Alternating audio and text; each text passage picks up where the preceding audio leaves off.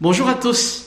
Que la miséricorde, la paix et l'amour vous soient multipliés en Jésus-Christ, notre Seigneur et Sauveur. Aujourd'hui, plus que jamais, le monde a grand besoin d'entendre un message d'espoir dans la vie.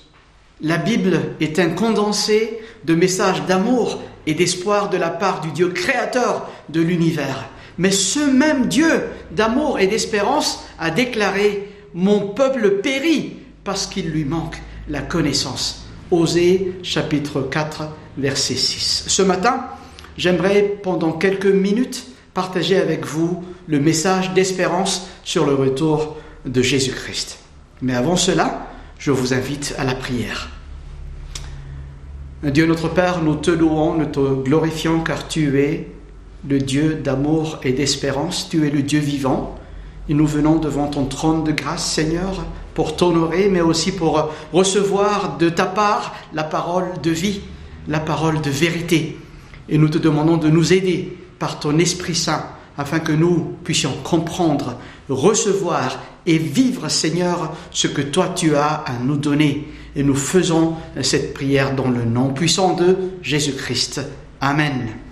Amen. Nous allons maintenant lire quelques versets dans Matthieu chapitre 24. Matthieu chapitre 24 à partir du premier verset.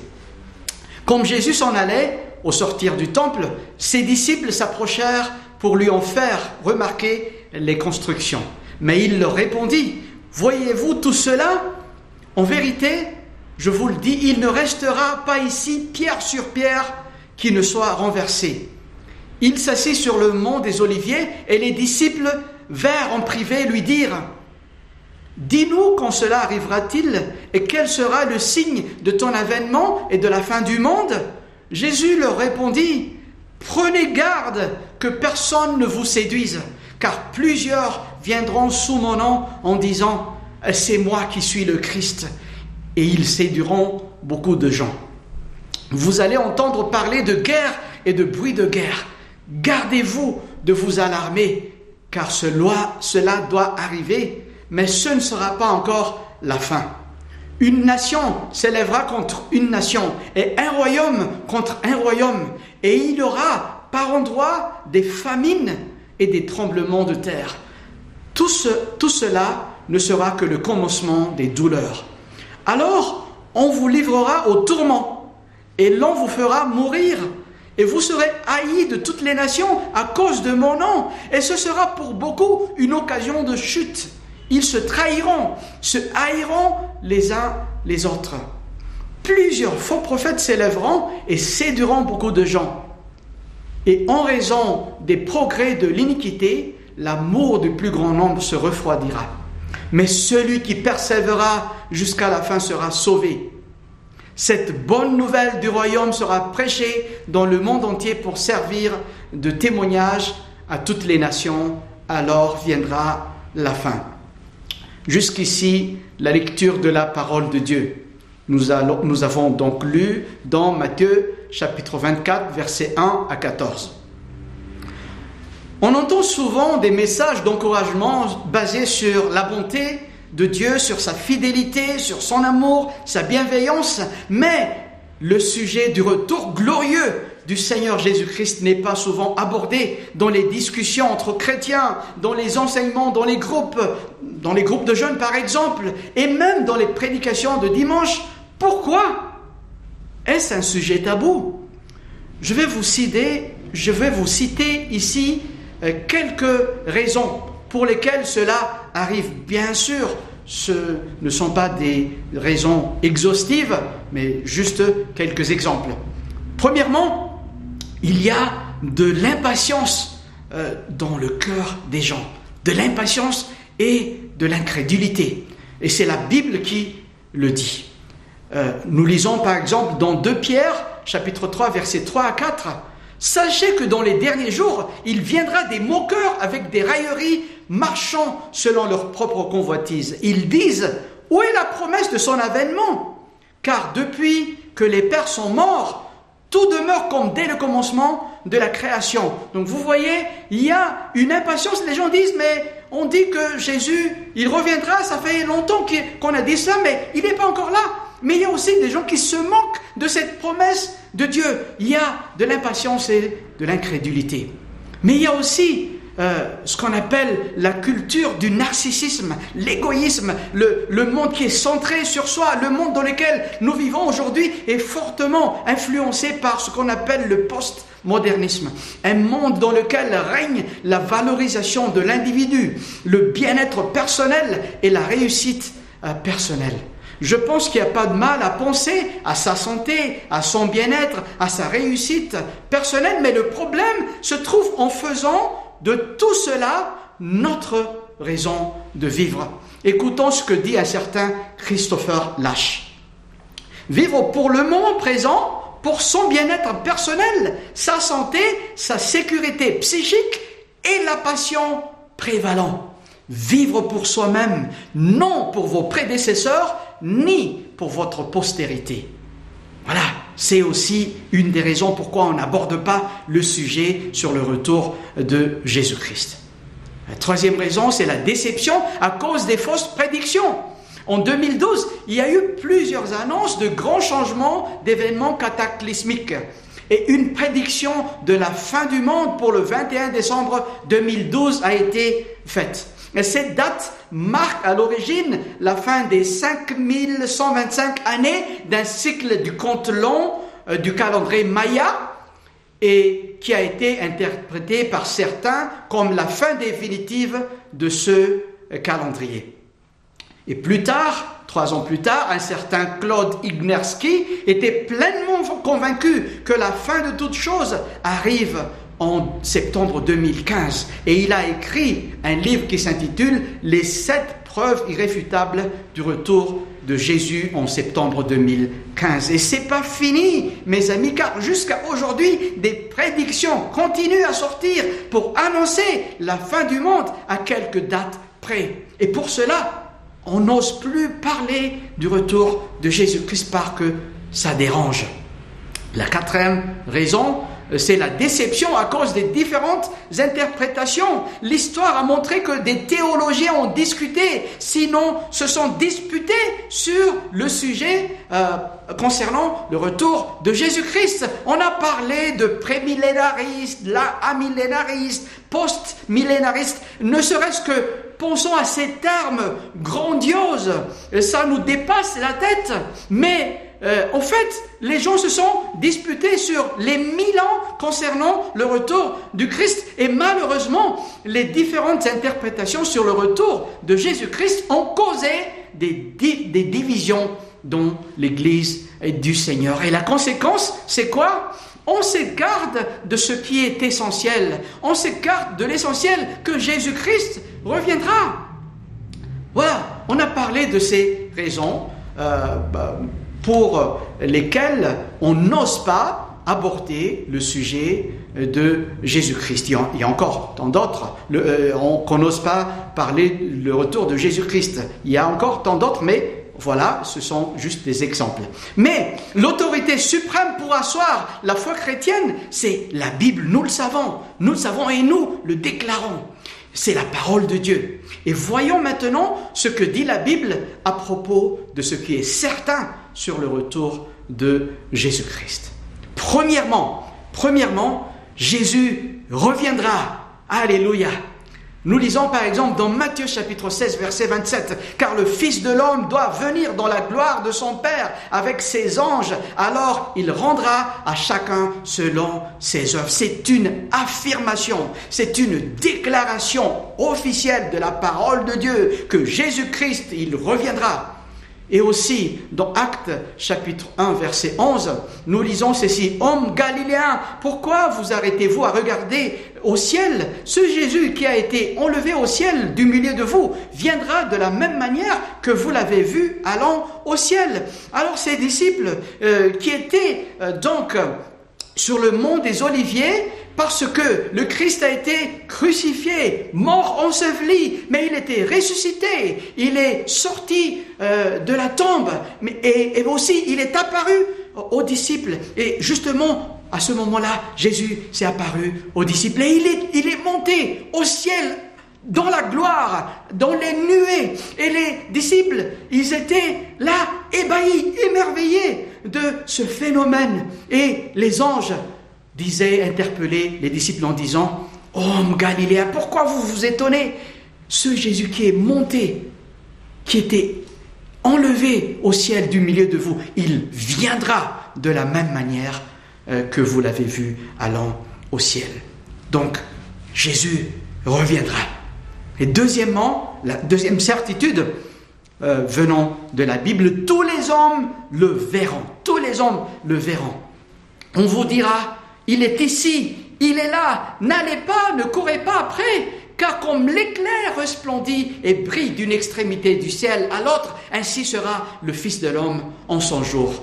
Nous lisons cela dans Luc chapitre 17 versets 23 à 24, mais aussi dans euh, l'évangile de Matthieu euh, chapitre 24 que nous avons lu tout à l'heure, mais au verset 30, nous lisons aussi, alors le signe du Fils de l'homme apparaîtra dans le ciel, toutes les tribus de la terre se lamenteront et elles verront le Fils de l'homme venant sur les nuées du ciel avec puissance et une grande gloire. Tous les hommes que ce soit croyants ou non croyants, verront avec l'œil nu le retour de Jésus-Christ. Le mot apocalypse vient d'un mot grec qui signifie révélation. Et l'apôtre Jean a écrit un condensé de révélation. Mais il ne s'agit pas de révélation de Jean, mais la révélation du Seigneur Jésus-Christ.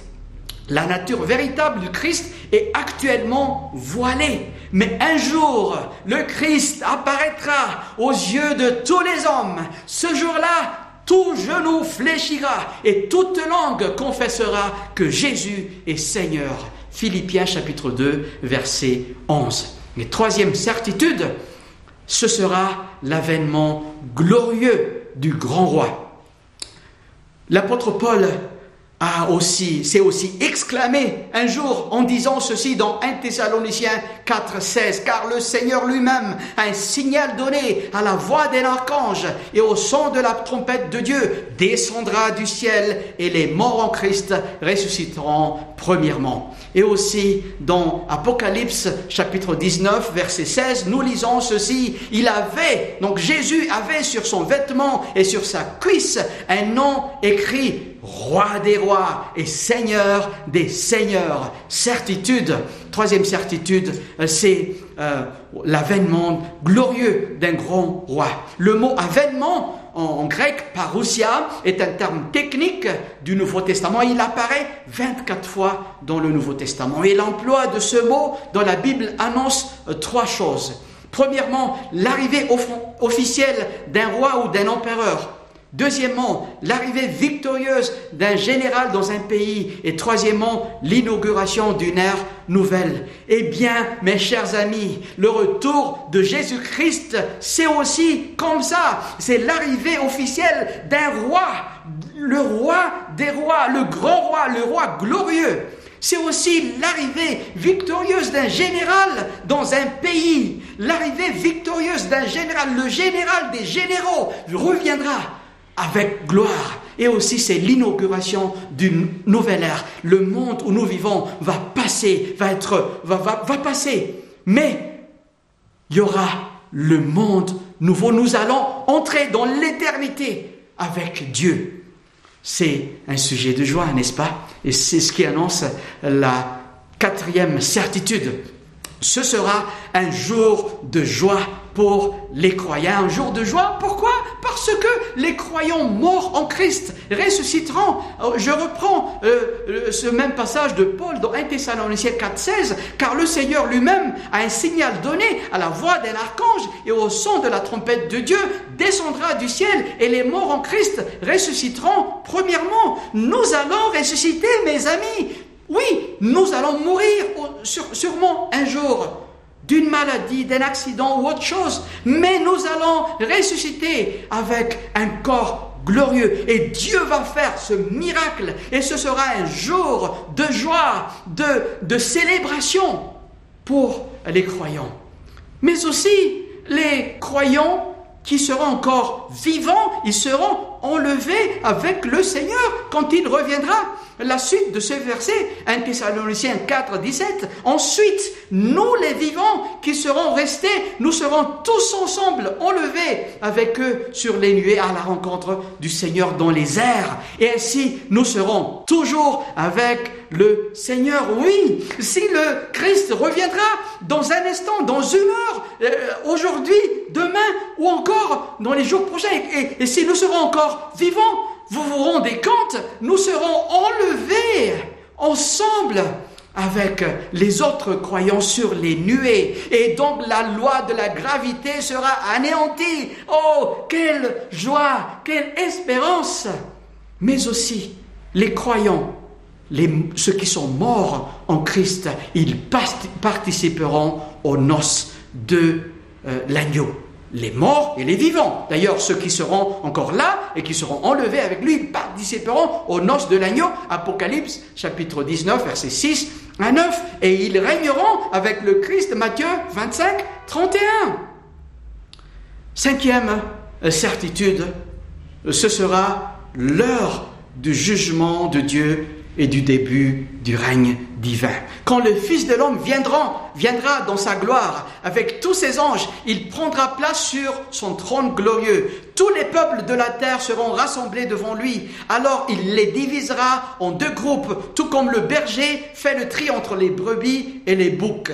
Il placera les brebis à sa droite et les boucs à sa gauche. Après quoi, le roi dira à ceux qui seront à sa droite, Venez, vous qui êtes bénis par mon Père, prenez possession du royaume qu'il a préparé pour vous depuis la création du monde. Matthieu chapitre 25, versets 31 et 34 et le verset 41 de Matthieu 25 dit, puis il se retournera vers ceux qui euh, sont à sa gauche. Retirez-vous loin de moi, vous que Dieu a maudit, et allez dans le feu éternel préparé pour le diable et ses anges. Oui, ce sera l'heure du jugement de Dieu. Dieu est juste, Dieu est vrai. Et ceux qui sont morts sans Christ, ils sont déjà jugés de leur vivant. Mais quand Christ reviendra, ils seront reniés devant le Dieu trois fois saint. Mais aussi, le Seigneur nous a donné des signes de son retour. Quand nous avons vu, nous avons lu Matthieu 24, les trois premiers versets, nous, trouvons que Jésus, il, était sur la montagne des Oliviers et les disciples vinrent auprès de lui pour lui poser cette question. Dis-nous, quand cela arrivera-t-il et quel sera le signe de ton avènement et de la fin du monde? Et vous savez quoi? Il n'y avait pas de réponse à cette question. Ou plus exactement, Jésus disait pour ce qui est du jour et de l'heure, personne ne le sait, ni les gens, ni les anges des cieux, ni le Fils, mais le Père seul sait. Matthieu 24, verset 36. Et si nous euh, revisons un à un les signes que Dieu, que Jésus a annoncés, euh, qui annoncent son, son, retour. Nous trouvons au verset 6 et 7 les guerres et les menaces de guerre, et nous trouvons cela de nos vivants. Et c'est pas seulement maintenant, mais euh, depuis les premiers chrétiens, il y avait des guerres et des menaces de guerre dans tous les pays. Il y aura des famines et des tremblements de terre, verset 7. Oui, mais même dans notre pays où nous avons vécu cela, et il y a aussi d'autres pays qui ont vécu de plus grands euh, tremblements de terre. Et dans Luc, Luc il ajoute, l'évangéliste Luc, il rajoute dans Luc 21, verset 11, il y aura aussi des pandémies et des maladies. Et c'est ce que nous sommes en train de vivre maintenant. Mais ça ne veut pas dire que, oui, euh, euh, voilà, c'est, on va donner une date exacte au retour du Christ, mais ce sont des signes annonçant le retour du Christ il y aura aussi la persécution des croyants. Et nous trouvons cela dans d'autres pays. Peut-être qu'à Madagascar, c'est encore libre de pouvoir prier ensemble, lire la Bible. Mais dans d'autres pays, ils ne peuvent même pas faire ça. Même sans euh, le confinement, sans le coronavirus. Mais peut-être que ça viendra dans notre pays, la persécution des croyants. Est-ce que nous sommes prêts à vivre cela? Et aussi au verset 10 de euh, Matthieu 24, beaucoup abandonneront la foi. Il y aura l'apostasie de l'Église. Pourquoi? Parce que beaucoup d'iniquités, euh, on va trouver beaucoup d'iniquités dans le monde. Et à cause de cela, l'amour du grand nombre se refroidira. Et beaucoup abandonneront euh, la foi. Au verset 12, l'amour du plus grand nombre se refroidira. Et aussi un signe euh, qui annonce le retour du Christ, l'annonce de l'évangile dans le monde entier, au verset 14 il y aura aussi des bouleversements cosmiques. Et nous trouvons aussi cela euh, maintenant. Et c'est peut-être à cause de ces signes que les gens ont peur d'aborder le sujet sur le retour du Christ, alors que ces passages affichent clairement la justice de Dieu et sa bonté. Dieu est vraiment bon, mes amis, à la fin de la création de toutes choses. Quand Dieu regarda tout ce qu'il avait fait, il constata que c'était très bon. La bonté de Dieu est juste et sa justice est bonne.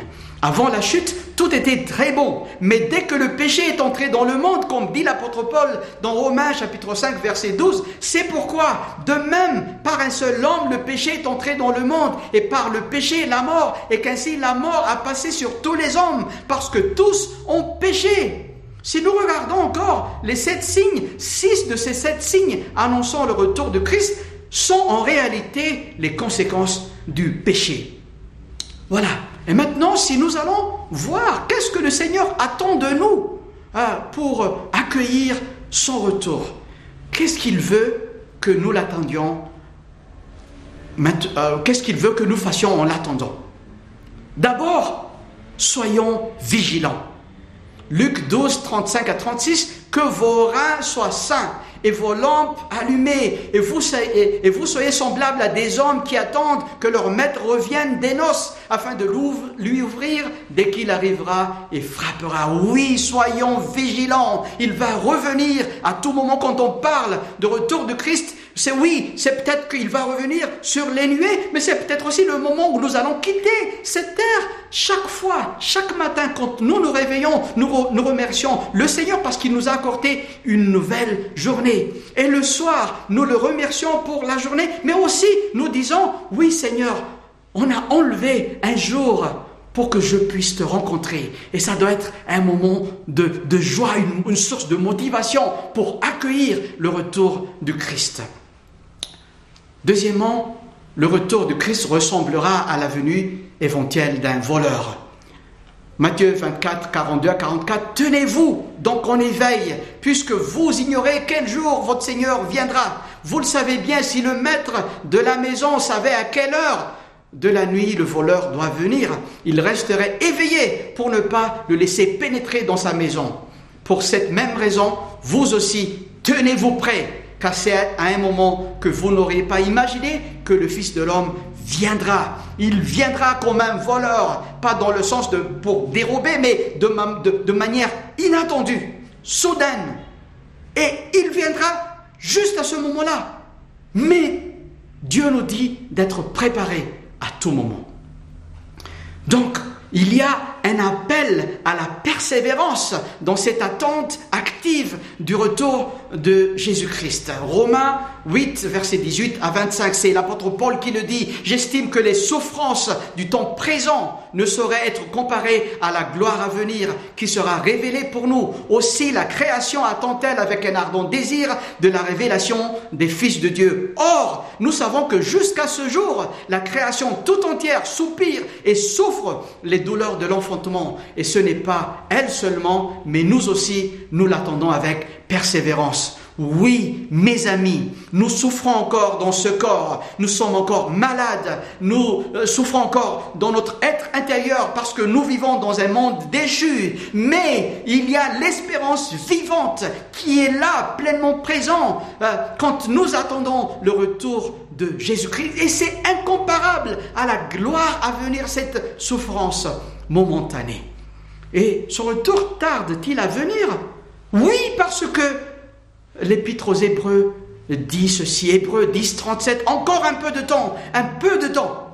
Celui qui doit venir viendra et il ne tardera pas. Et aussi l'apôtre Pierre qui dit dans 2 Pierre 3, 9 à 10, le Seigneur ne tarde pas dans l'accomplissement de sa promesse comme quelques-uns le croient, mais il use de patience envers vous, ne voulant qu'aucun périsse, mais voulant que tous arrivent à la repentance. Le jour du Seigneur viendra comme un voleur. En ce jour, les cieux passeront avec fracas les éléments embrasés se dissoudront et la terre avec les œuvres qu'elle renferme sera consumée. Oui, c'est peut-être, ça, tarde peut-être à venir, mais il viendra sûrement. Mais préparons-nous à accueillir.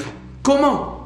Il y a aussi un appel à la vigilance et à la persévérance au milieu des épreuves. C'est toujours l'apôtre Pierre qui dit dans 1 Pierre 1, 3 à 9, c'est là qui fait votre joie, quoique maintenant, puisqu'il le faut, vous soyez attristés pour un peu de temps par diverses épreuves, afin que l'épreuve de votre foi, plus précieuse que l'or périssable, qui cependant éprouvée par le feu, ait pour résultat la louange, la gloire et l'honneur lorsque Jésus-Christ apparaîtra appel à la persévérance au milieu des épreuves. L'épreuve, elle est bien là.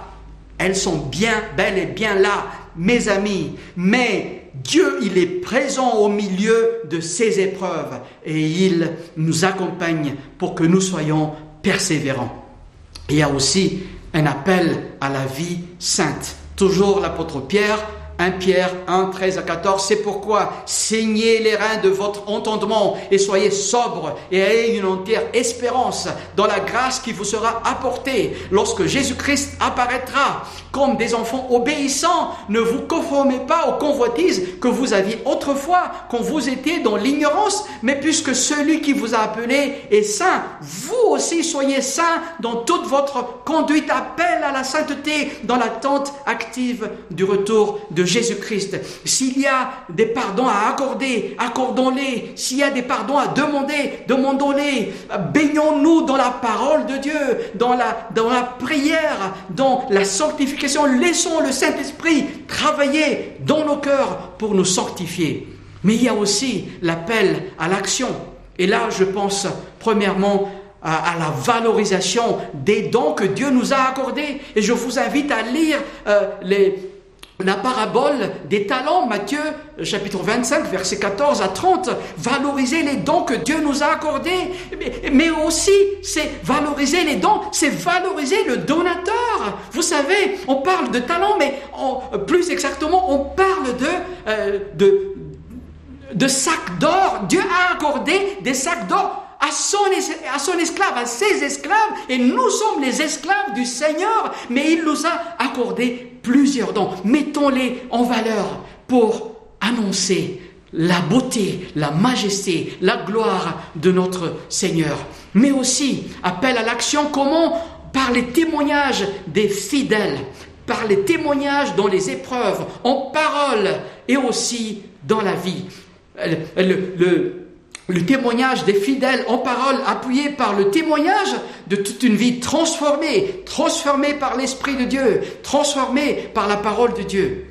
Et aussi cette action dont l'intercession, nous sommes appelés à intercéder auprès de nos amis, nos familles, mais aussi le monde qui ne, qui ne connaît pas le Seigneur, et aussi appel à l'action, à l'évangélisation. C'est le moment maintenant de participer activement à l'évangélisation. Comment? Par les réseaux sociaux, dont, en envoyant des SMS, en, appelant au téléphone nos connaissances pour annoncer que Dieu les aime, que Jésus est mort pour eux.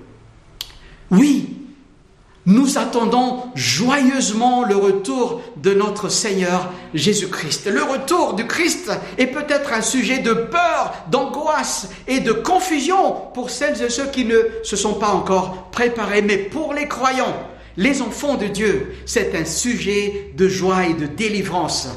C'est Luc, l'évangile de Luc, qui dit dans Luc 21, 27 à 28, Alors on verra le Fils de l'homme venir sur, une nuée avec beaucoup de puissance et de gloire. Quand cela commencera d'arriver, redressez-vous et levez la tête, parce que votre délivrance approche. Pour conclure, mes chers amis, l'attente du retour de Jésus-Christ en gloire est un message rempli d'espérance vivante pour toi qui a déjà accepté le salut en Jésus-Christ, qui a entendu la parole de la vérité, la parole de l'évangile de Jésus-Christ, en qui tu as cru et qui a scellé, qui a été scellé du Saint-Esprit, qui avait été promis. Tu peux crier maintenant, Maranatha, viens Seigneur. 1 Corinthiens 16, 22. Alors que le monde sombre dans le désespoir et la confusion, toi tu es dans la joie et dans l'expectation du retour glorieux de ton Seigneur. Mais pour toi, qui n'as pas encore reçu le pardon de tes péchés, qui n'est pas encore réconcilié avec Dieu, aujourd'hui, c'est encore le jour de grâce. Aujourd'hui, c'est le jour du salut. En tant qu'ambassadeur de Christ, comme l'apôtre Paul, comme si Dieu exhortait par nous, nous t'en supplions au nom du Christ, sois réconcilié avec Dieu. Celui qui n'a pas connu le péché, il l'a fait devenir péché pour nous, afin que nous devenions en lui justice de Dieu. Celui qui atteste ces choses dit, oui, je viens bientôt. Amen. Viens Seigneur Jésus. Apocalypse 22, verset 20. La dernière question que je vous pose maintenant, sommes-nous prêts pour le retour en gloire de Jésus-Christ? Eh bien, je vous souhaite un bon dimanche et soyez bénis mes amis. Amen.